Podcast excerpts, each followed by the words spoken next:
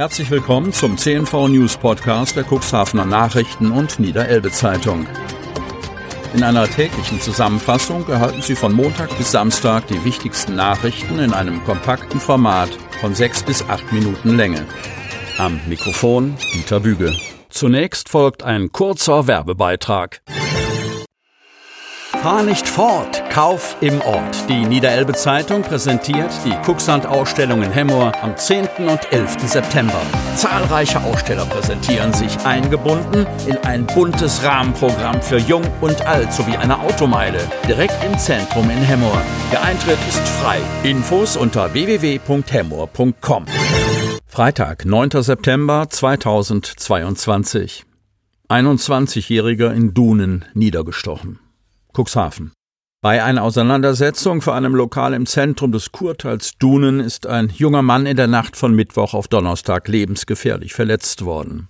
Nach Polizeiangaben wurde der 21-Jährige mit einem Messer niedergestochen, nachdem mehrere Personen aus unbekannten Gründen miteinander in Streit geraten waren. Wegen eines versuchten Tötungsdeliktes haben die Behörden inzwischen offiziell die Ermittlungen aufgenommen.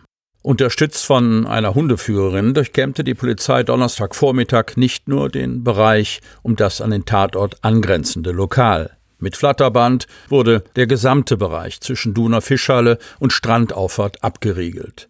Das Augenmerk der Ermittler galt dabei den in den Randbereichen der Fußgängerzone gepflanzten Gebüschen. Doch auch auf der anderen Seite des Wehrbergsweges kam der Suchhund zum Einsatz. Vorgärten und die am Fahrbahnrand befindlichen Gullis wurden ebenfalls untersucht. Circa zwei Stunden später ein Treffer. Die mutmaßliche Tatwaffe sei im Nahbereich des Tatorts gefunden worden, teilte Polizeisprecher Stefan Herz mit. Auch zum Umfang der Verletzungen machte die Polizei Angaben. Das Opfer sei von der Klinge im Bereich des Oberkörpers getroffen worden und habe noch in der Nacht notoperiert werden müssen. Die Ärzte, die sich des 21-Jährigen annahmen, sollen seinen Zustand zunächst als ausgesprochen kritisch beschrieben haben. Am späten Donnerstagvormittag schwebte das Opfer laut Polizei aber nicht mehr in Lebensgefahr. Mit der Messerattacke war der Streit offenbar nicht beendet. Herz berichtete von weiteren verbalen und körperlichen Auseinandersetzungen. Erst dann seien drei Personen vom Tatort geflüchtet, zwei mit einem Auto, eine weitere zu Fuß. Die Polizei leitete umgehend eine Fahndung ein, zunächst ergebnislos. Trotzdem scheint die Polizei eine Spur zu haben. Die Ermittlungen vor Ort ergaben erste Hinweise auf die Identität des Täters und einen seiner Begleiter, teilte der Polizeisprecher mit. Nach seinen Angaben waren vier Personen an der Auseinandersetzung beteiligt. Nach den Worten von Stefan Herz versucht die Polizei gegenwärtig herauszufinden, ob die Beteiligten zuvor Gäste des Lokals waren und sich möglicherweise schon vorher gekannt hatten. Elbfährenbetreiber sendet SOS. Wischhafen. Bei Ebbe kann die Überfahrt mit der Elbfähre zwischen Wischhafen und Glückstadt zu einem Abenteuer werden. Da kommt es schon mal vor, dass sich die Autofähre erstmal aus der Schlickfalle befreien muss oder zeitweise gar nicht fahren kann. Die Nutzer spüren diese Auswirkungen. Manchmal müssen sie stundenlange Wartezeiten in Kauf nehmen. Die Verschlickung stellt für die Betreiber ein zunehmendes Ärgernis dar. Diesen Sommer ist es besonders schlimm gewesen, schildert Tim Kunstmann, FRS Elbfähren Geschäftsführer. Er sendet SOS und wünscht sich von der Politik zeitnah zu reagieren und zu helfen. Die Zunahme der Verschlickung hängt aus Sicht der Fährbetreiber direkt mit der jüngsten Elbvertiefung zusammen. Das hat die Situation signifikant verschlechtert. Es ist zu Wartezeiten von bis zu fünf Stunden gekommen, weil wir an manchen Tagen wegen des Schlicks nur halb beladen fahren können. Wenn es sich weiter verschlechtert und nichts getan wird, werden wir so nicht mehr weitermachen können, beschreibt Kunstmann. Ein zügiges Einschreiten sei unabdingbar. Wir brauchen für das Hier und Jetzt eine Ausbaggerung. Seitens des Landkreises Stade und der Samtgemeinde Nordkedingen läuft ein Pilotprojekt, ob ausgebaggerter Schlick aus der Wischhafener Fahrrinne zum Deichbau genutzt werden kann.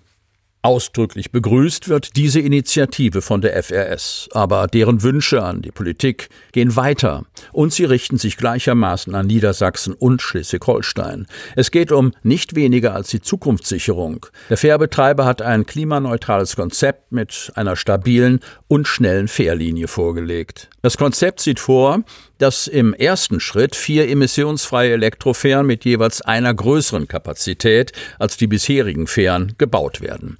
Diese Schiffe seien konzipiert. Ebenfalls ist es geplant, den Anleger in Wischhafen in Richtung des Elbfahrwassers zu verlegen. Dort soll ein Doppelanleger entstehen, der das zeitgleiche B- und Entladen von zwei Fähren in Wischhafen ermöglicht. Zusammen mit einer verkürzten Strecke werde so für eine höhere Taktung und Anzahl der Abfahrten gesorgt.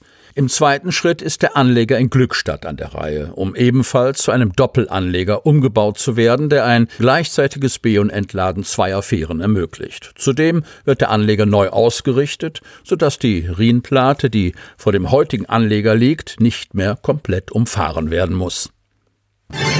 Strom von einer künstlichen Insel. Cuxhaven. Offshore-Windenergie soll zukünftig zu einem großen Teil dazu beitragen, sich vom russischen Gas unabhängig zu machen und das Klima zu schützen. In Dänemark wird an einer Energieinsel gearbeitet, die mehr als 10 Millionen Haushalte versorgen könnte. Das teuerste Vorhaben in der Geschichte des Landes. Und auch Cuxhavener Unternehmer arbeiten an einer ähnlichen Idee direkt an der Elbmündung. Ein Projekt, das gleich zwei Probleme gleichzeitig lösen soll. Damit die großen Schiffe den Hamburger Hafen erreichen können, muss die Fahrrinne ständig ausgebaggert werden. Das Baggergut wird bisher vor der Elbmündung verklappt. Ein Problem dabei ist, dass der Tidestrom Teile des Baggerguts wieder zurück in die Elbe führt.